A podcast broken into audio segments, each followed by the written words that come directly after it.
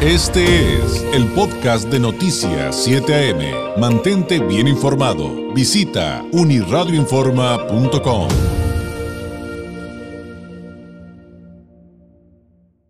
Le agradezco enormemente que nos tome la llamada eh, y podemos platicar una vez más con él, el presidente de Nación Verde, Asociación Civil, Octavio López Coronel. Octavio, muy buenos días.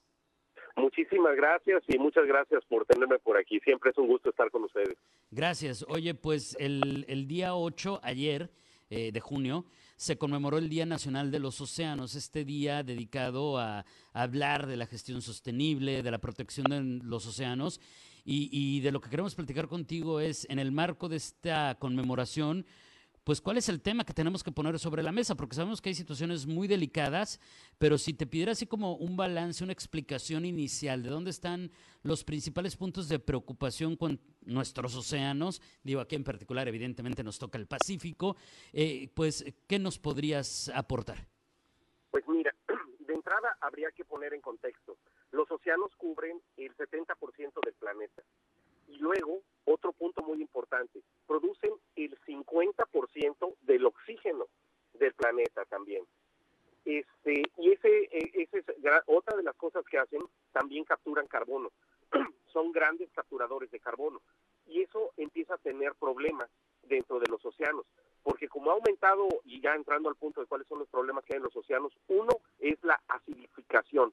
Como ha aumentado la cantidad de carbono que hay en la atmósfera, fíjate que el carbono se empieza a disolver en el, en el océano y conforme se va disolviendo en el océano, aumenta el pH del océano, se hace más ácido. Entonces, ¿qué es lo que pasa? Pues resulta que la mitad de los arrecifes del, de coral del mundo eh, se están muriendo. Y eso lo vemos, por ejemplo, en Cancún, lo ves en, en el arrecife más grande que es el Great Barrier Reef, allá en Australia, y ves cómo se va poniendo blanco, se va muriendo y se, los estudios apuntan a que es por una de las cosas es el aumento de la temperatura del agua, pero también el aumento de ácido, del pH en el agua, y eso se hace por el carbón. Eh, también tenemos que el 90% de las poblaciones de grandes peces se han dañado, o sea, todo lo que son eh, el atún, el dorado, eh, todos los peces grandes está dañado en mayor o menor medida. Entonces hay muchos impactos y bueno, también falta también los, bueno, pero por lo pronto esos son así de los más importantes. Tenemos más impactos, pero sí hay un impacto muy fuerte que el ser humano está causando dentro de los océanos. Y me imagino, digo, que eh, digo, el experto, que todo esto al final tendrá un efecto dominó, incluso en nuestra eh, sobrevivencia, nuestra calidad de vida, el, el, alimento, el agua, finalmente a través de los ciclos de la naturaleza estamos conectados y habrá efectos a corto, a mediano, pero también otros a, a, los que no volteamos mucho a ver y que tal vez sean los más importantes, lo que viene a largo plazo con todo esto que nos estás explicando, Octavio. Claro que sí, mira, el, el mundo desde que empezó ha sufrido cinco extinciones masivas. Ahorita estamos entrando a un periodo que le estamos llamando, así como el Jurásico era el de los dinosaurios, pues el de los hombres se le está llamando el Antropoceno. Y en nuestro periodo, el Antropoceno, este periodo, nosotros podemos ser causantes de, de esta siguiente extinción. Estamos matando, desapareciendo alrededor de siete a nueve especies todos los días. Siete especies que van aquí millones de años, todos los días las estamos destruyendo, siete diferentes. Pa, pa, pa. Y esto este, tiene que ver con nuestra forma de, consumir. Consumimos demasiado y no somos sustentables. Te voy a dar un ejemplo. Hay unas manchas en, la zona del Golfo que se llaman zonas muertas. Esto se da en los mares y se da también en, en los lagos. En los lagos se nota más. ¿Qué es esto? Como nosotros usamos agricultura para alimentarnos, que gran parte de la agricultura se usa para alimentar a las vacas. Entonces, y esas vacas que después nosotros nos comemos. Entonces, estas vacas, para alimentar estas vacas, eh, tenemos agricultura y usamos fertilizantes. Los fertilizantes, todo esto se lava en el agua de la lluvia cuando llueve y va a dar a los mares a través de los ríos. A veces llegan los lagos, a veces llegan los ríos. En el Golfo de México, todo lo que viene del río Mississippi, este, y bueno, todos los ríos que vienen allá, el río Bravo, todo esto de que desemboca, tiene una zona que le llaman zonas muertas. Como son tantos nutrientes, esto genera que aparezcan muchas algas. Y luego estas algas cuando se mueren caen al fondo y en su proceso consumen oxígeno. Y eso hace que los peces se mueran marea roja. Ahorita en Cancún, pues ves que está llegando muchísimo sargazo. Todos esos cambios que están pasando y que estamos viviendo y esas son las muertes, las estamos causando nosotros. Y sin entrar a la parte de la contaminación plástica, que ese también es un tema gigantesco. La contaminación plástica, los plásticos, este, la gran mayoría no son biodegradables, aunque sean biodegradables, no funcionan así. Hace cuenta un plástico se convierte en microplástico y luego en nanoplástico. Y esos plásticos chiquitos que se van disolviendo, que hay unas islas en el mar de plástico, se lo comen los peces y luego, bueno, el, el plancton, luego los peces, y luego nos lo comemos nosotros. Y ya todos estamos llenos de plástico y eso es tóxico, por mencionar algunas cosas.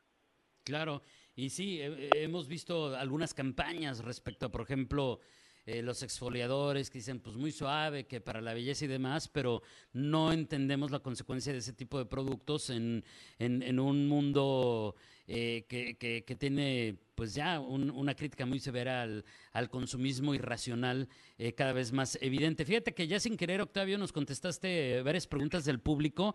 Em, nos estaba preguntando aquí Emanuel, por ejemplo, que, que, si todo esto que estabas platicando tiene que ver con el sargazo de Cancún. Pues sí, ya, ya lo acaba de explicar. Y hay otra persona por acá, Sergio, nos dice...